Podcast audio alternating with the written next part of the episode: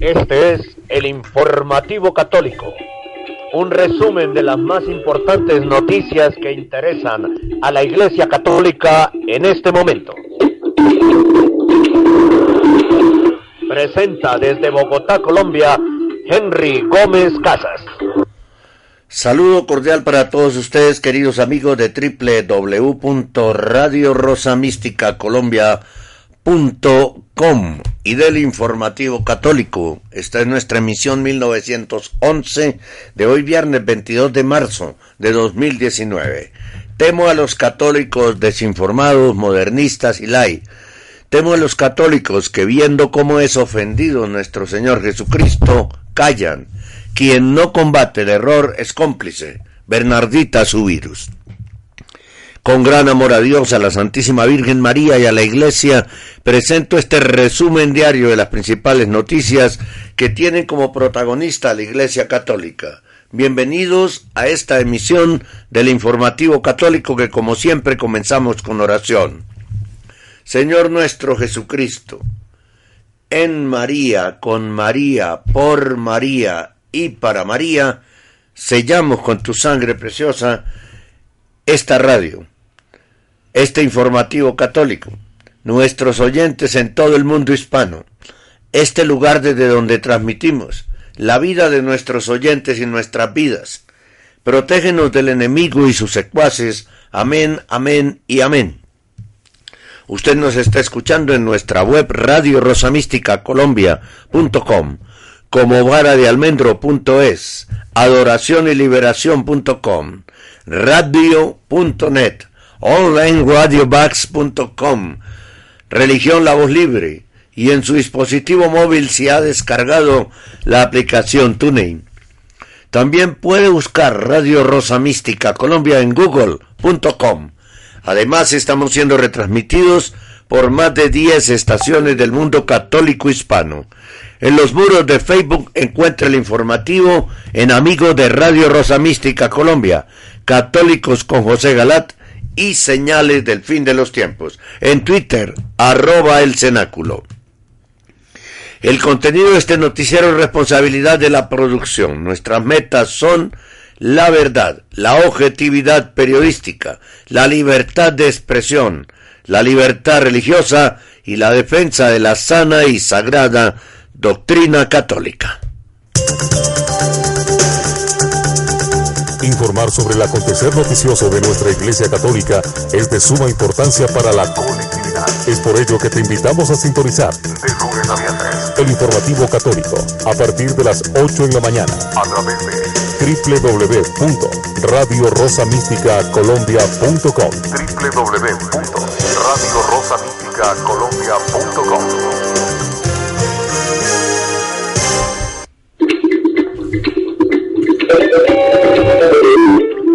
Este es el informativo católico.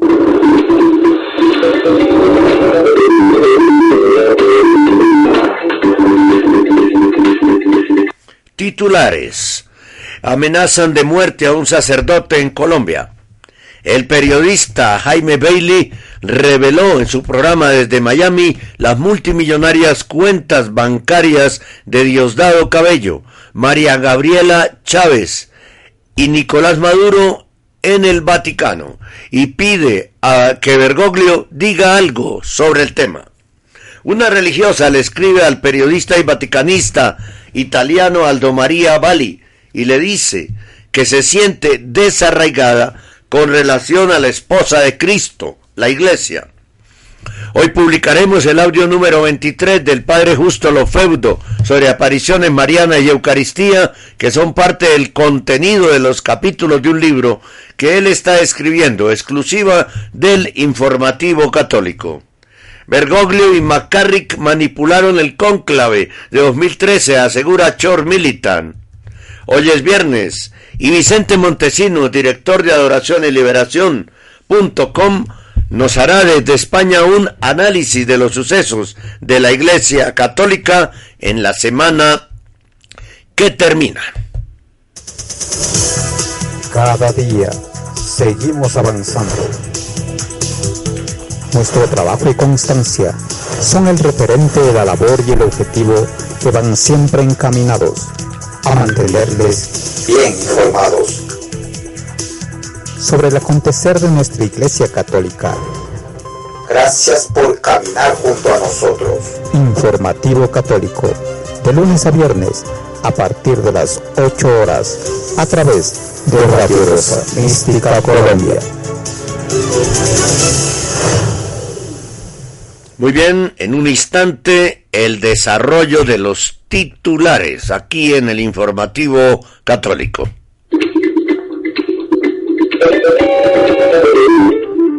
Este es el informativo católico.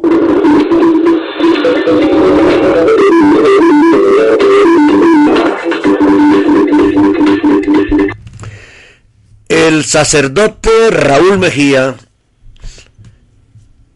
es un párroco con más de 22 años de servicio a la comunidad y ha tenido que abandonar hace cuatro días el municipio de Armenia Mantequilla debido a las presuntas amenazas de muerte que lo están acechando.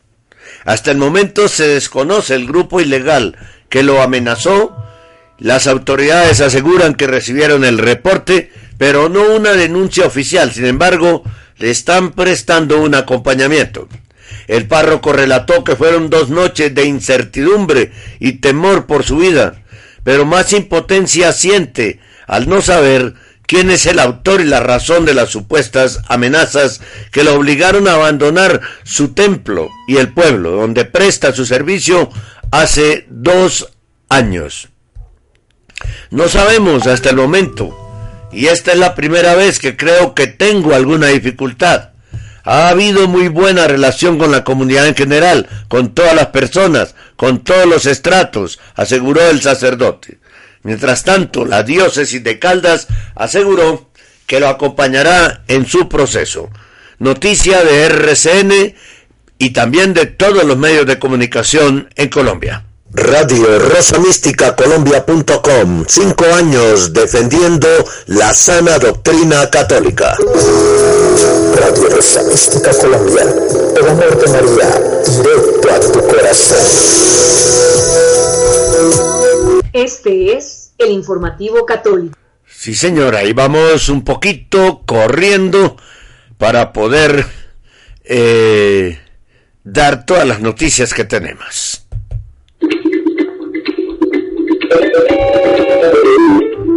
Este es el informativo católico.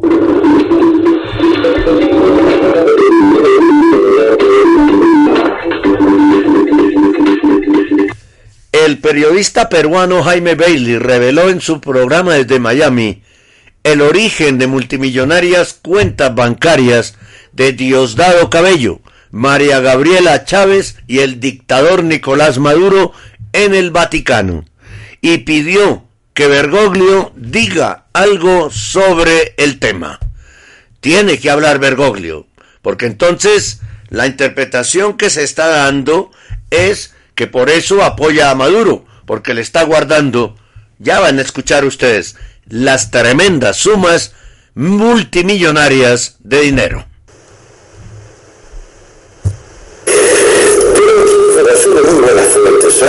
de que Delgado Cabello, María Gabriela Chávez, la hija del dictador, y Maduro tienen cuentas en la banca del Vaticano, IPR, Banco del Vaticano.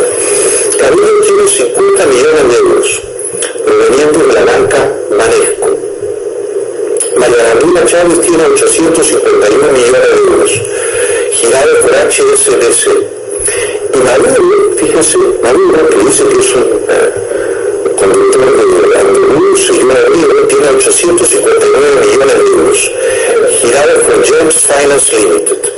O sea que entre los tres tienen más o menos 2.000 pico millones de euros en la banca del Vaticano.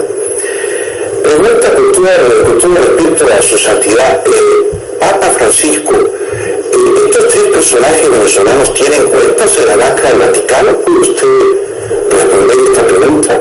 Porque aquí tengo el número de las cuentas, tengo verlos. Bueno, un número de las cuentas, que ser un tres, uno 1924. 859 millones de euros. Muchas gracias, buenas noches. Tremenda denuncia que le está dando la vuelta al mundo. Pide Bailey que Bergoglio hable de los no son más de dos mil millones de euros, ¿no? Si uno suma da mil setecientos sesenta millones de euros. Lo que sí son es más de dos mil millones o dos mil, sí, dos mil millones de dólares. Eso sí lo son. Más de dos mil millones de dólares guardados en el Vaticano, 50 millones de mm, Diosdado Cabello, 851 millones de la hija de Hugo Chávez, María Gabriela, y 859 millones de euros de Nicolás Maduro. ¿Será por eso que, se, que no habla sobre la tragedia del genocidio venezolano Bergoglio? Carambas. Pecado de omisión, pero gigantesco, ¿no? Gracias a Jaime Bailey por denunciar estas cosas. Radio Rosa Mística Colombia.com, cinco años al servicio de la evangelización católica. Radio Rosa Mística Colombia, el amor de María, directo a tu corazón. Este es el informativo católico. Bueno, tenemos más.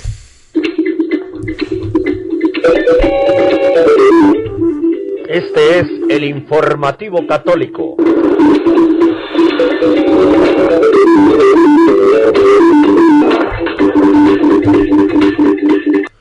Una religiosa le escribe al periodista y vaticanista Aldo María Bali y le dice que se siente desarraigada con relación a la novia de Cristo, la iglesia. Bali escribe así su nota. Queridos lectores, una monja me ha escrito. Vivió muchos años en un charter house y sintió la necesidad de abrir su corazón, confiando en todo el desconcierto y el dolor que siente por la situación en que se encuentra la novia de Cristo. La carta es la siguiente. Querido hermano, la declaración de Abu Dhabi me dejó consternada. ¿Quién es este Dios en nombre del cual se firmó la declaración de Emiratina? No puede ser el Dios católico, que por otra parte no es católico como Bergoglio le dijo a Scalfari. Tiene más bien todas las apariencias del Dios modernista, producto de la conciencia o de las logias, que vive y habla dentro del sentimiento religioso de cada uno, que recluta a sus seguidores en todas partes para hacerlos una hermandad universal, cuya voluntad positiva es forjar una nueva religión de la tolerancia multiétnica, pacifista, ambientalista y mientras tanto vegana pura, que abarque todas las religiones como expresiones de una experiencia religiosa íntima para incluir la solución a todos los problemas que afligen al mundo reside en la fe en esta divinidad. El catecismo de la Iglesia Católica, sí, sí, ya que soy una demócrata fanática, todavía me refiero al catecismo, habla de ello como un engaño religioso insidioso en el numeral 657. Hemos aprendido que el obispo auxiliar de Astana, el Atanasio de nuestros días fatales, que son muy similares a los de los arios del siglo IV, se encontró con el pontífice. Muy bien, fue una experiencia espiritual. El obispo también dice que oró de acuerdo con las intenciones del Papa para obtener una indulgencia plenaria. ¿Indulgencias? Estas son de modés. Ahora hay misericordia para todos. Sin embargo, el vicario de Cristo en la tierra así le dice la monja, fue muy fraternal y amable con él. Ambiente muy agradable y Francisco lo invitó a expresarse libremente, incluso con críticas. De hecho, les gustó porque fue una conversación muy libre. No estoy haciendo ninguna caricatura irreverente. Todo esto queda claro a partir de la entrevista que Monseñor Atanasius Schneider concedió a Leipzig News.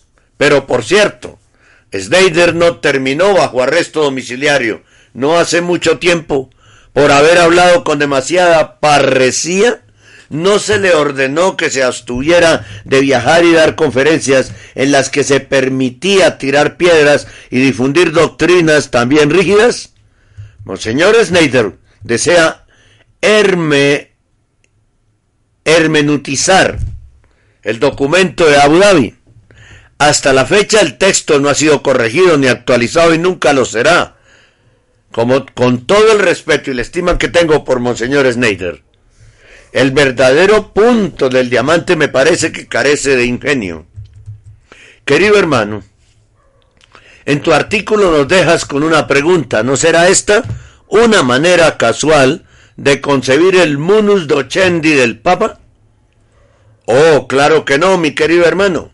Para Bergoglio la iglesia es un poliedro con todas sus facetas policromadas y diferentes que la hacen tan variada e interesante por su pluralidad no católica monolítica, algo que aborrecer.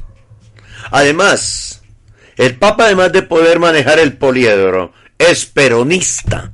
Segunda oportunidad en la que está de acuerdo con todos, tanto con los que dicen A como con los que dicen B, donde B es exactamente lo contrario de A.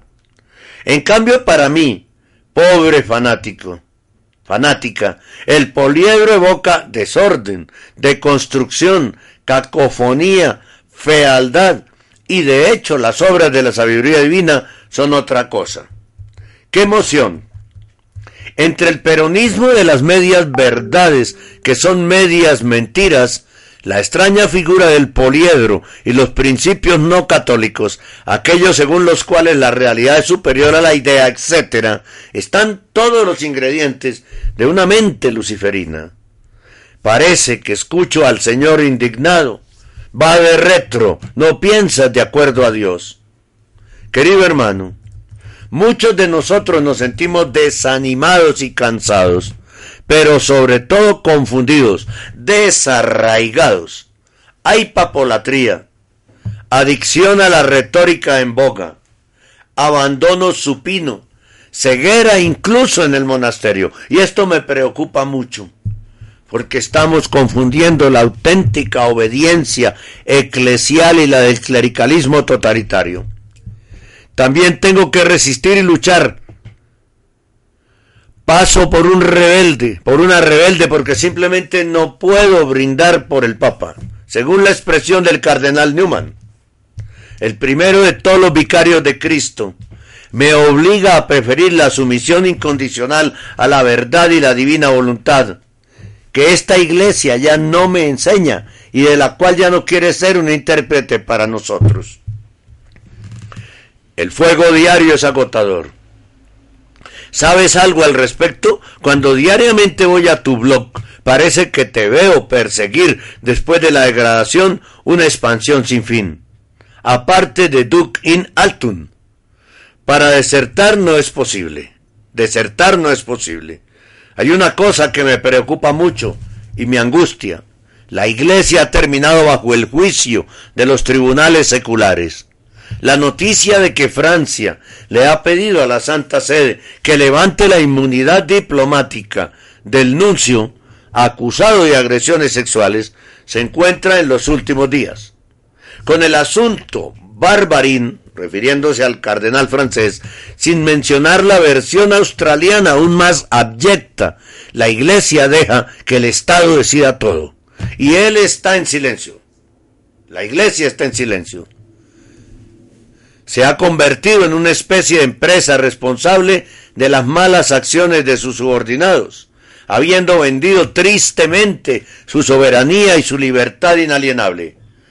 Ya no tiene el valor de desafiar el juicio de los tribunales del mundo. Se ha olvidado que no es el mundo el que juzga a la iglesia, sino la iglesia que juzga al mundo. Pero, ¿quién soy yo para juzgar? La novia de Cristo se ha vuelto irreconocible, tan humillada y sumisa al mundo. Esta rendición de la iglesia también la llevó a usar las armas del mundo, con las que procede a demoler y aniquilar la casa de Dios. Damos voz a nuestra madre, libre, sin arcadas, inexpugnable, indestructible, santa y victoriosa. Así lo hizo Pío XII. Confía pues, sé fuerte y firme. Nadie entre ustedes se convierte en desertor. Tu bautismo es como un arma, la fe como un casco, la caridad como una lanza, la paciencia como una armadura completa. Que tus obras sean tus tesoros, para que te merezcas una recompensa digna. De vez en cuando, para silenciarme, me dicen que no soy Santa Catalina de Siena, ciertamente no, pero tampoco fue ella cuando tuvo la audacia que, los, que le conocemos. Pongámonos siempre de nuevo en las manos del Señor y pidámosle que acorte esta noche oscura. Al final su corazón triunfará mientras ya la verdad nos hace libres. Tu siempre cariñosa y orante hermana oculta que le escribe a Aldo María Valli el vaticanista y periodista italiano. Ella ve la iglesia tremendamente lacerada y destruida. Radio Rosa Mística Colombia.com, cinco años al servicio de la evangelización católica. Radio Rosa Mística Colombia, el amor de María, directo a tu corazón. Este es el informativo católico. Bien, continuamos con más noticias. Este es el informativo católico.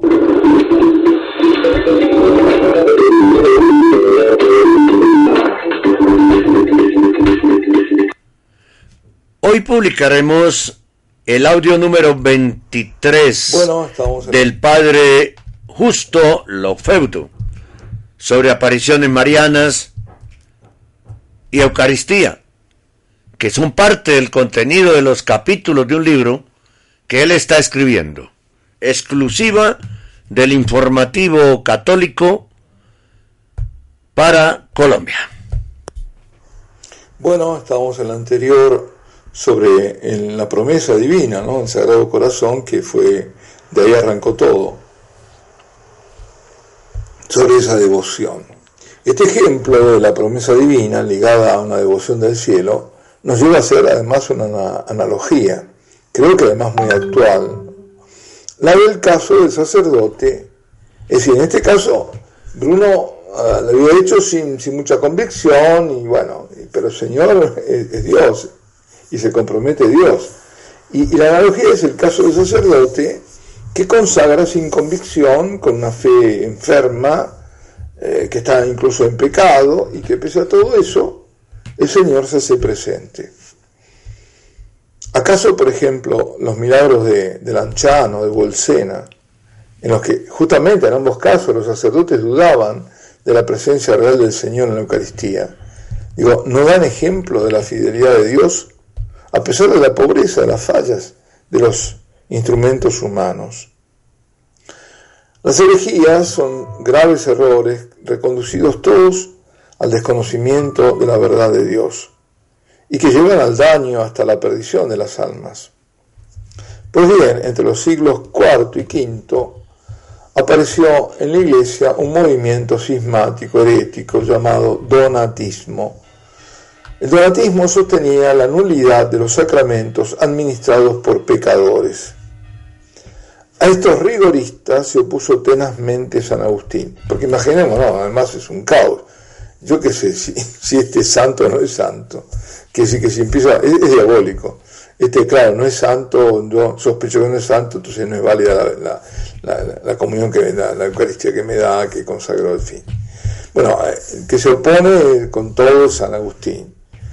Porque el es muy hábil en ocultarse tanto en los rígidos como en los relajados, en los laxistas para quienes del otro lado, siendo Dios misericordioso, entonces perdona a pesar de que no haya arrepentimiento y el infierno está vacío. Cuidado, cuidado hermanos, porque ambas son herejías perniciosas condenadas por la iglesia. Bueno, Tres Fontanes se la puede considerar a pleno título entre las apariciones marianas que anuncian los últimos tiempos, ante todo por la advocación, porque se da a conocer como la Virgen de la Revelación y hace referencia a la palabra. Recordemos lo que le dice a Bruno el, primer día, al final del encuentro. Yo soy la que está en la Trinidad Divina. Y aquí, antes de irme, te digo estas palabras. Revelación es la palabra de Dios. Esta revelación habla de mí. Por eso di este título, Virgen de la Revelación. Ahora bien, si vamos al último libro de la Sagrada Escritura, el Apocalipsis, o revelación de las cosas que han de venir, encontramos en el capítulo 12 una gran señal en el cielo, una mujer vestida del sol, con la luna bajo sus pies y con una corona de dos estrellas sobre la cabeza. Esa mujer viene del cielo y al mismo tiempo el cielo nos da una señal en ella. Esa mujer está vestida del sol, inmersa, por así decirlo, en la luz solar. Esa luz, en un lenguaje figurado, es la luz divina, la luz increada. Significa que está envuelta en la luz de Dios, o como, se dice, como dice el mensaje, está en el seno de la Santísima Trinidad. La luna es imagen del cambio, de lo que muta. Y ella está encima de todo cambio porque participa de la inmutable eternidad de la verdad que no cambia y de la palabra de Dios que no pasará. Por eso se apoya sobre ella, y domina ¿eh? al cambio. Las doce estrellas de su corona indica que es reina de los doce apóstoles, sobre quienes se funda la iglesia y de donde parte la revelación. Y también reina de las doce tribus de Israel, es decir, es la reina del Antiguo y del Nuevo Testamento. Es decir, la figura de María es clave en toda, en toda la historia de la salvación.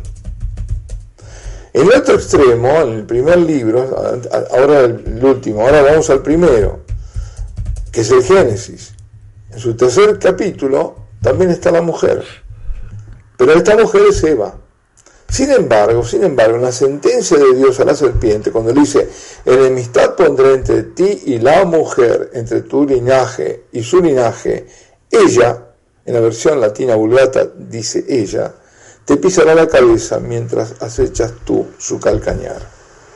Es interesante porque hay otras eh, eh, traducciones que no dice ella, dice él te, pisará la cabeza. Y entonces está en que quien pisa la cabeza, quien derrota a la, serpiente es, eh, es el Señor. Es alguien de ese linaje, en todo caso, de esa estirpe de la, de, la mujer que le va a aplastar la cabeza. Esa es la interpretación. Pero resulta que en ese linaje hay una ella, hay una, hay una mujer que le está... Ah, eh, ¿y, ¿Y por qué? pasó lo siguiente, en la, vulgata se lee ipsa, que es femenino, y no ipsum, que es neutro, ipse, que sería el masculino. Dice, inimicicias ponan inter te et mulieron, et semen semen ilius, ipsa conteret caput et insidiaveris calcaneo eius. ¿Eh? Ipsa. Bueno, es ella, ella la que le aplasta la cabeza. Eh, eso fue lo que se interpretó. La iglesia la identificó a la mujer que aplasta la cabeza de la serpiente con la Santísima Virgen. No todos, hubo que, otros que no la... Pero bueno. Pero, como se vio, ha sido el mismo cielo el que corrobora esa interpretación en la medalla que Nuestra Señora mandó acuñar en 1830, la, la llamada medalla milagrosa. Le está aplastando a ella la cabeza. Por tanto, es la Madre del Señor, la Santísima Virgen María, aparecida entre Fontane, la misma que da batalla a Satanás, ¿eh? la que brilla con la luz de Dios, porque está en el seno de la Santísima Trinidad, la que aparece en toda la revelación divina, al inicio y al fin. ¿eh? Toda la palabra, toda es revelación de Dios, desde el comienzo de toda la Santa Biblia, Antiguo y Nuevo Testamento, y ella está ahí. Ella es la que se va a conocer como Virgen de la Revelación y viene a alertarnos, a consolarnos, a alentarnos y a conducirnos en este tiempo final. Además, en los mensajes muchos son los elementos escatológicos, o sea, aquello que apunta decididamente al final de los tiempos, y entre ellos la mención de la conmoción del universo y que el sol se oscurecerá, con su doble interpretación, cósmica y mística, porque hay una alusión a la pérdida de la fe en la Eucaristía, teniendo la Eucaristía como el símbolo, del, el sol como símbolo de la Eucaristía. Por ejemplo, también se habla de enfriamiento de la caridad, que es otro de los signos del final de los tiempos. Oscuridad de las conciencias. Mal en aumento, cuando dice que signo que llegó a la catástrofe final, lo dice explícitamente. Una nueva devastadora guerra mundial. La inminencia de la justicia divina y la ira sobre la tierra. Un anuncio de la persecución de la iglesia. Profecía acerca del falso ecumenismo que solo es reunión de religiones, que dice amasijo de herejías y errores, seria advertencia acerca de cambios en la doctrina, conjura contra la religión, anuncio de futuras potentes manifestaciones divinas, es decir, Dios no nos deja solo, se va a manifestar también. El vínculo con Fátima, mención de un mundo que morirá, interpretado no como el fin del mundo, sino el fin de un mundo, y del reino que vendrá sobre la tierra. Y por sobre todo la revelación de quién es María. Concorde con la profecía de San Luis María Guión de Montfort sobre los últimos tiempos, cuando Dios, dice el santo, eh, Mariano dice, revelará realmente quién es la Virgen, su misión protagónica al final de la historia de la salvación. Ella que quedó oculta al comienzo es cuando se revela, si está oculta en la, en la escritura, pero ahora se revela y está en la escritura. Otro fuerte indicio escatológico aparece en el pasaje del mensaje cuando dice, las vírgenes y los vírgenes, quien sea que sirva a Dios en espíritu, no según la carne, cargan sobre ellos parte de las plagas, que pronto descenderán a la tierra, dejando todavía tiempo a los pecadores para que se arrepientan.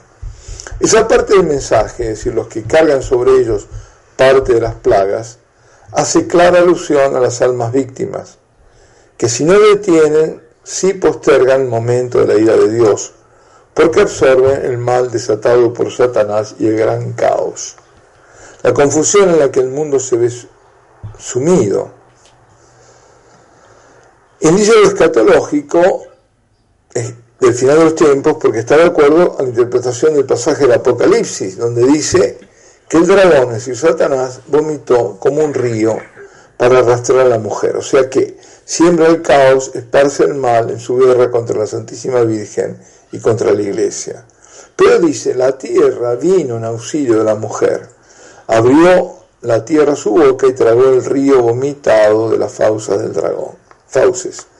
O sea, son las almas puras que rezan y hacen penitencia, en particular las almas víctimas esparcidas por el mundo, que están absorbiendo con sus sufrimientos generosamente unidos a la pasión de Cristo, parte del mal que detiene temerariamente la mano de la justicia de Dios, dando tiempo a nuevas conversiones. Por último, la victoria del Cordero, que al resumir el contenido de los mensajes nos recuerda el pasaje del Apocalipsis del capítulo 17, en estrecha vinculación con otro pasaje, el del capítulo 12. Veamos cómo se compaginan los dos, ¿no? Dice, en el capítulo 12. Entonces, despechado el dragón, la serpiente antigua, Satanás, contra la mujer, se fue a la guerra al resto de sus hijos, es decir, ¿a quién? Al linaje de la mujer, ¿eh? del Génesis. Los que guardan los mandamientos de Dios y mantienen el testimonio de Jesús.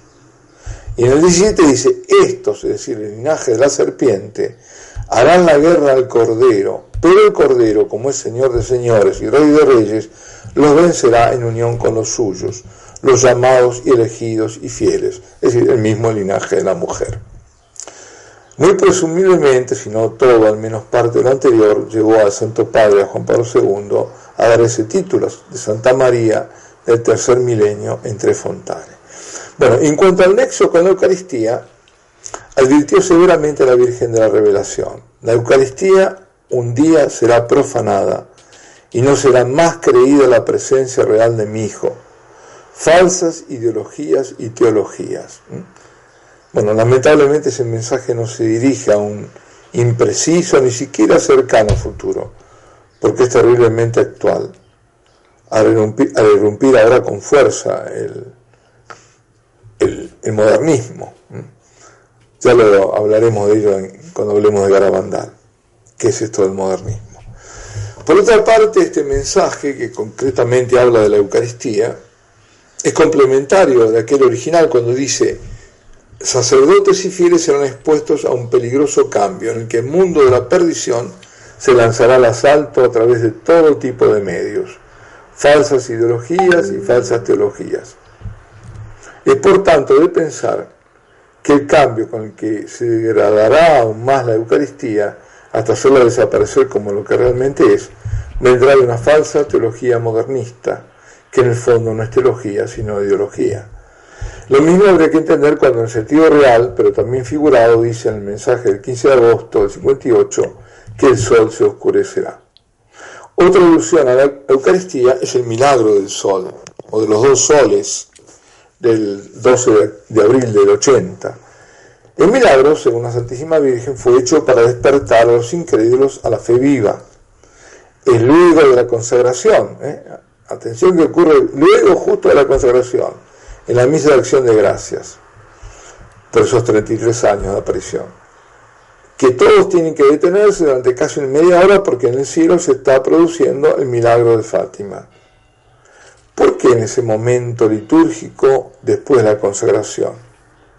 porque lo que acaba de acontecer sobre el altar durante la consagración es una gracia infinita oculta a los sentidos.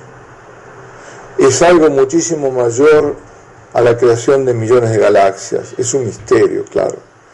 El luminoso y poderoso sol que no daña la vista es la figura de la presencia de Dios ante la que se puede permanecer vivo porque la cubre el sutilísimo velo eucarístico.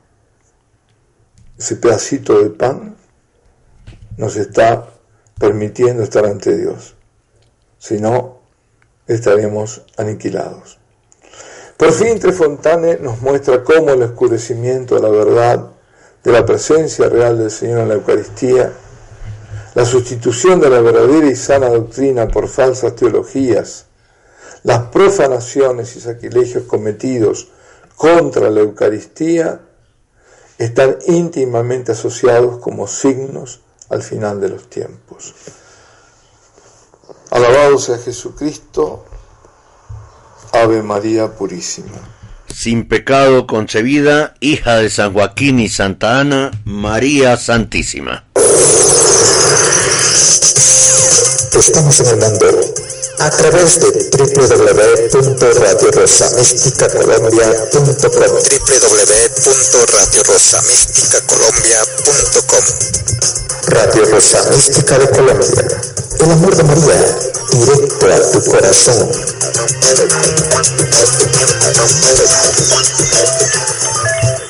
Escuche y disfrute Radio Colombia.com haciendo clic sobre el link o sobre nuestro logo. De inmediato se abrirá la web y escuchará la radio en vivo y en directo. Si es en un celular o dispositivo móvil, descargue la aplicación TuneIn y busque Radio Rosa Mística Colombia. Haga clic sobre el logo de la radio y disfrute nuestra programación de sana doctrina católica. Colombia, Alaska, Estados Unidos, México, Brasil, Paraguay, Argentina, España, Francia, Alemania, Italia, Reino Unido son los países donde más se escucha Radio Rosa Mística Colombia. El amor de María, directo a tu corazón. Radio Rosa Mística Colombia. El amor de María, directo a tu corazón. Querido oyente, apoye usted nuestra labor en defensa de la Iglesia Católica y la sana doctrina católica, haciendo un depósito para Radio Rosa Mística Colombia en la cuenta de ahorros Bancolombia 052 24 15 34 83. Con su ayuda seguiremos defendiendo la vida desde el momento de la concepción hasta la muerte natural con su aporte continuamos defendiendo los dogmas católicos y la familia, integradas solamente por un padre, una madre y unos hijos. Con su apoyo proseguiremos defendiendo los sacramentos y mandamientos de la ley de Dios que pretenden ser suplantados por la luciferina Carta de la Tierra. Querido oyente, haga su depósito ya en la cuenta de ahorros Bancolombia número 052 24 15 34 83 con una transferencia electrónica desde cualquier ciudad del mundo. Dios y la Virgencita se lo agradecerán. Radio Rosa Mística Colombia también se lo agradece. Por supuesto que sí, les agradecemos todo lo que ustedes puedan hacer por Radio Rosa Mística Colombia.com.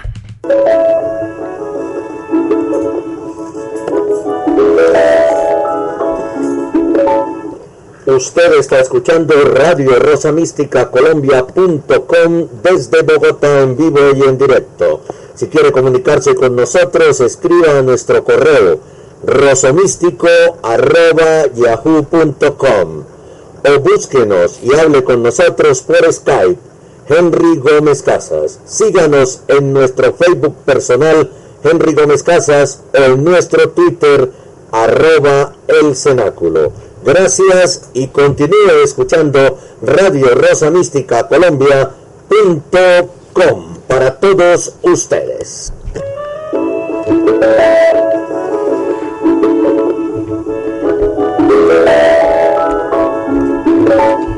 Según cat.net, eh, la Comisión Vaticana, que fue nombrada por Bergoglio para analizar el, el tema de las mujeres diaconisas, dice que no hay evidencia de mujeres diáconas en la iglesia en ninguna época de la historia. Eh, sin embargo, el resultado de esa investigación, de, conocida desde mediados de 2018, está retenida por Bergoglio porque no le gustó, no está de acuerdo con el resultado de los estudios realizados por Teoteos Hunnerman, la Comisión Vaticana, que dice que no hay evidencia de mujeres diáconos en ninguna época de la historia de la Iglesia. No le gustó a Bergoglio que le dijeran que no, que nunca han existido diaconisas.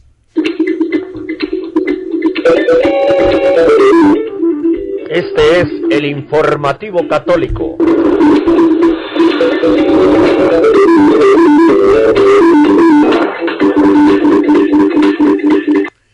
Bergoglio y McCarrick, el ex cardenal, ex sacerdote, manipularon el cónclave de 2013, así lo asegura el portal Shore Militant, en una nota escrita por Chris Cadwell, filósofo y teólogo.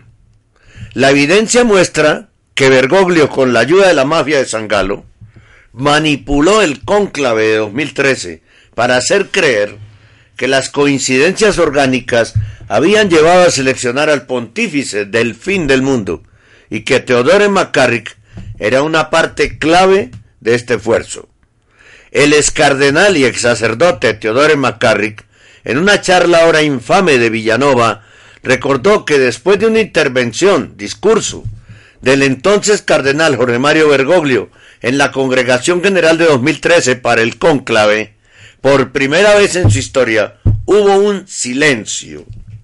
McCarrick afirmó que el silencio era tan notable que parecía como si lo hubieran imaginado, pero de hecho fue real, duró por lo menos 30 segundos. El siguiente orador se retrasó, otro, otro primera circunstancia en la historia del cónclave. Según McCarrick, los nervios habían sido golpeados. McCarrick continuó diciendo que un periódico italiano había informado correctamente, en opinión de McCarrick, que el discurso de cuatro minutos de Bergoglio fue el catalizador que cambió la dirección del cónclave. Bergoglio luego dio su discurso de cuatro minutos, o dio su discurso de cuatro minutos escrito a mano por el cardenal Jaime Ortega de Cuba, otorgando permiso para publicarlo en la prensa. El discurso contenía cuatro puntos. El último era el siguiente. Comillas, pensando en el próximo Papa, él debe ser un hombre que desde la contemplación y adoración de Jesucristo ayude a la iglesia a salir a las periferias existenciales, lo que le ayuda a ser la madre fructífera que obtiene la vida de la dulzura y alegría reconfortante evangelizar. Y llegó al pontificado, comillas, llegó al pontificado y dijo que evangelizar era una tremenda tontería. Hizo todo lo contrario ha hecho todo lo contrario en estos seis años. Destroyer, de Dictator Pop. McCarrick no estaba solo al decir que el discurso había cambiado el curso del cónclave. En un artículo titulado El discurso de cuatro minutos que consiguió la elección del Papa Francisco, Jimmy Akin de Catholic Answer escribió, comillas, según algunos, este discurso fue un momento importante en su camino para convertirse en Papa Francisco. Pateos publicó un titular de la siguiente, con la siguiente pregunta. ¿Fue esta la clave para la elección de Bergoglio? Y una revista católica publicada en Cuba, Palabra Nueva, afirmó que el discurso podría haber guiado la selección que hicieron los cardenales. Selección en una quinta votación diaria cuando lo autorizado son cuatro. Y qué error que cometieron los cardenales, la mayoría de los cardenales. Esto es increíble. Bien, continuamos con más en el informativo católico del día de hoy. Porque tenemos más. Radio Rosa Mística Colombia.com, cinco años defendiendo la pureza de la liturgia católica. Radio Rosa Mística Colombia, el amor de María, directo a tu corazón. Este es el informativo católico. Claro que sí, Andreita. Este es el informativo católico.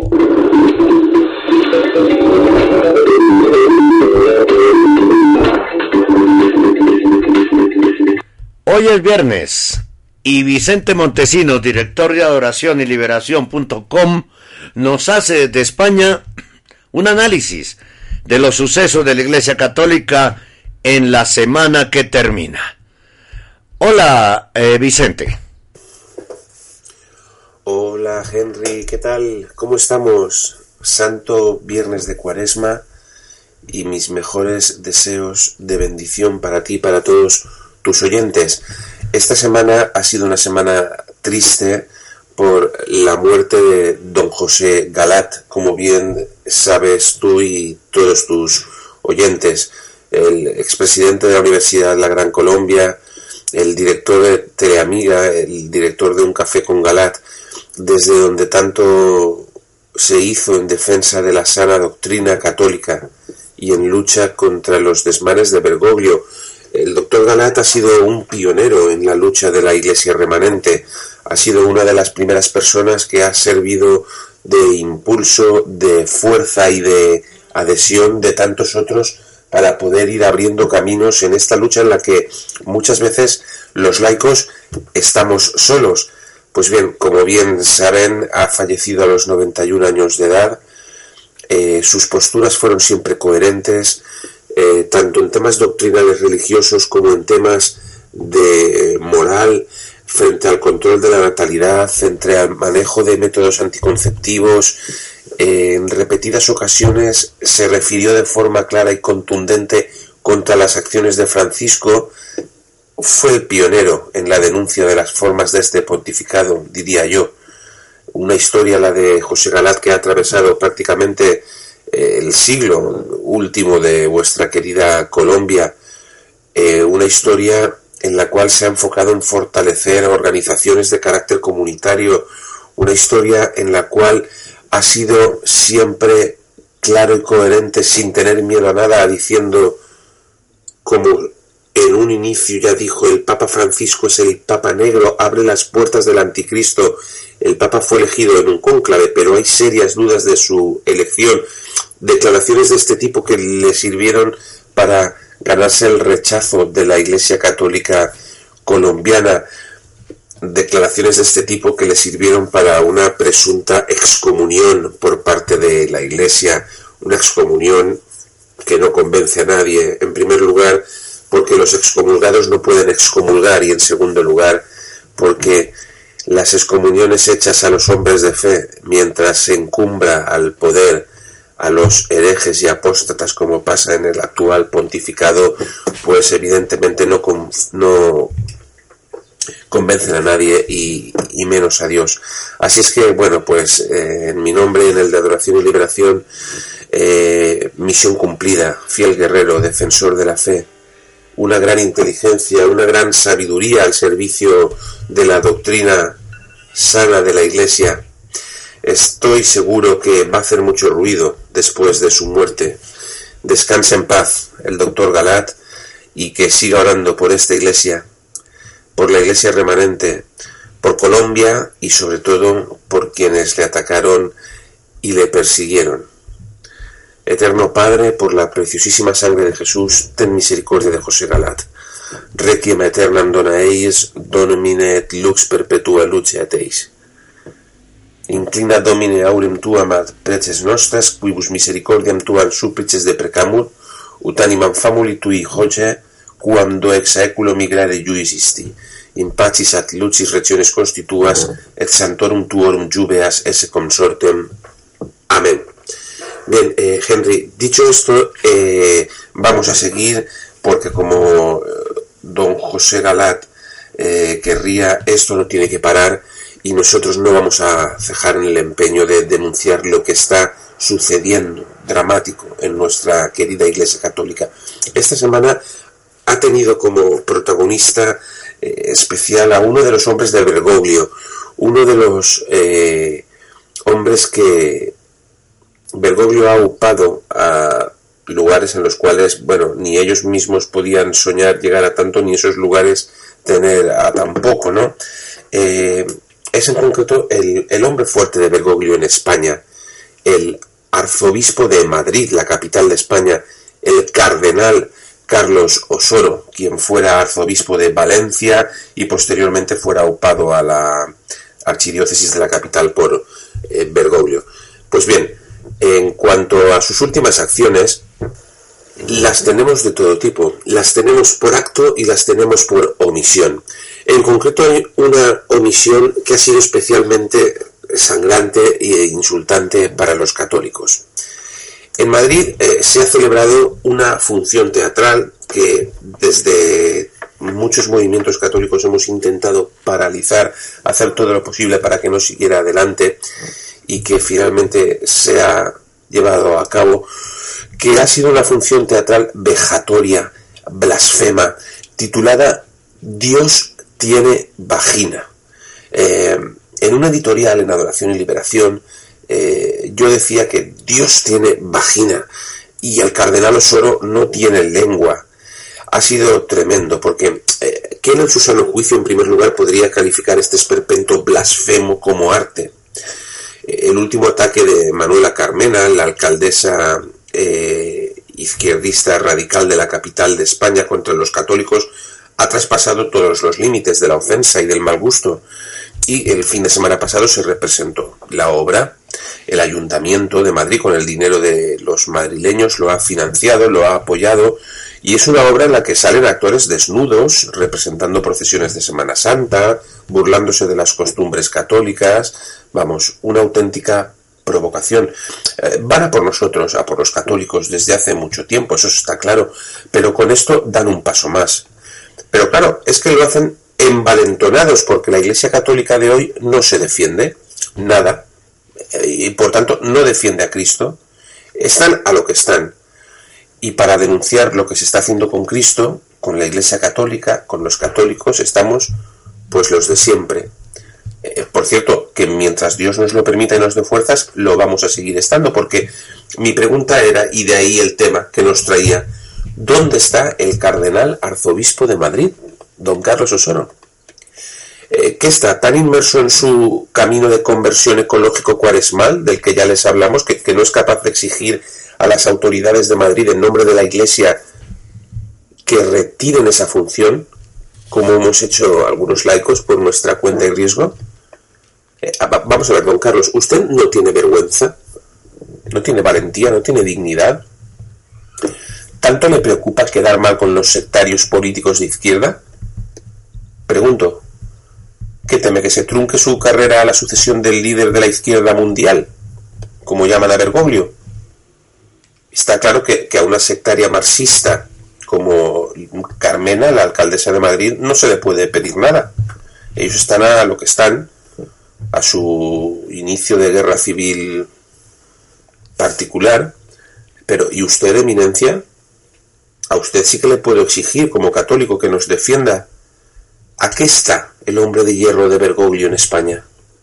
Ni una palabra, ni un comunicado, ni un triste tuit en la web del arzobispado, vamos, ni una pose por quedar bien siquiera, nada. Así es que para esta gentuza, pues eh, Dios tiene vagina, Señor, perdónanos. Y para este tema, al parecer, el cardenal Osoro lo que no tiene es lengua. Y en esas estamos, eh, querido hermano.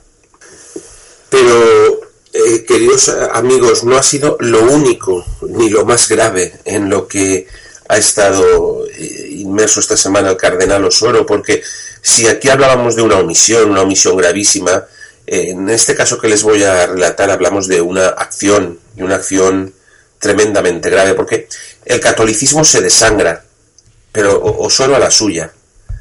Ayer mismo hubo en la Santa Iglesia Catedral de la Almudena, la Catedral de Nuestra Señora la Virgen de la Almudena, la Catedral de Madrid, la capital de España, un concierto de musulmanes y judíos por la Semana Mundial de la Armonía Interconfesional de la ONU. Ojo, ojo a los motivos de enjundia dados por el arzobispo eh, Carlos Osoro, que se ve que ha dejado unas horas su conversión cuaresmal ecológica para dedicarse a esto. Los motivos son celebrar el inicio de la primavera, eh, celebrar la Catedral de la Almudena como un espacio arquitectónico y la música como concordia universal. A lo que se asistió ayer en Madrid, eh, durante el día de hoy les daremos más información en Adoración y Liberación, podrán ver vídeos, podrán tener eh, datos más concretos de todo lo que se celebró. Pues fue un, repugnante, insultante lenguaje sincretista, sintoísta, new age, relativista, Agenda 2030, patético, vergonzoso, eh, insultante, lamentable. Eh, eh, toda esta información nosotros la hemos dado esta semana. No hace falta que la busquen por los medios. no la van a encontrar en otros medios, no sea que se enfade el cardenal Osoro, ¿no? O, la alcaldesa de Madrid, o, o Bergoglio, o el NOM y, luego, pues eh, en segundo lugar, tampoco hace falta que la busquen porque la tienen directamente accediendo a la página oficial del Arzobispado de Madrid. O sea, está allí.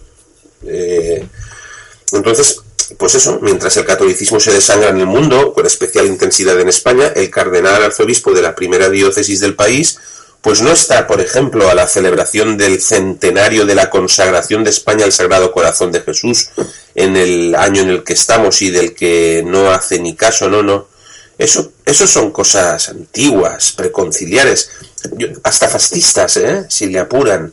Él está lo que está, ¿eh? que la carrera de la sucesión y la demolición sigue abierta.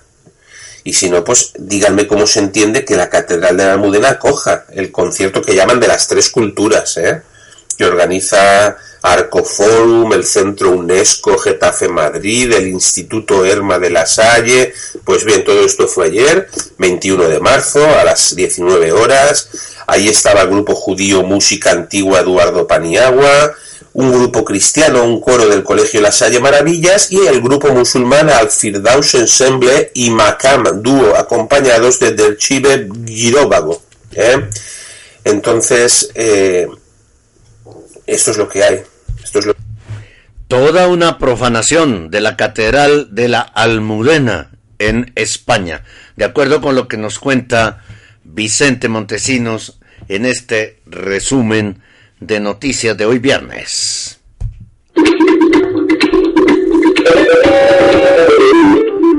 Este es el informativo católico.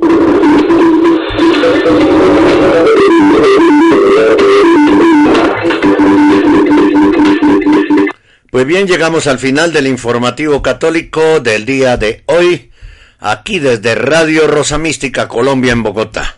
Muchas gracias por acompañarnos. Recuerden que pueden comunicarse con nosotros en nuestro WhatsApp. Eh, si está fuera de, de Colombia, el signo más 57 314 416 4809. Y si está aquí en Colombia, 314 416 4809. Feliz fin de semana, estaremos pendientes de todo lo que sucede en la iglesia durante el fin de semana. Si hay algo muy importante, interrumpiremos nuestra programación para presentar esa noticia de última hora.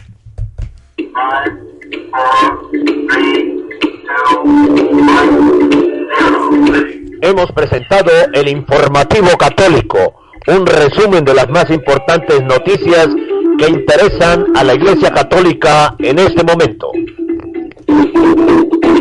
Presenta desde Bogotá, Colombia, Henry Gómez Casas.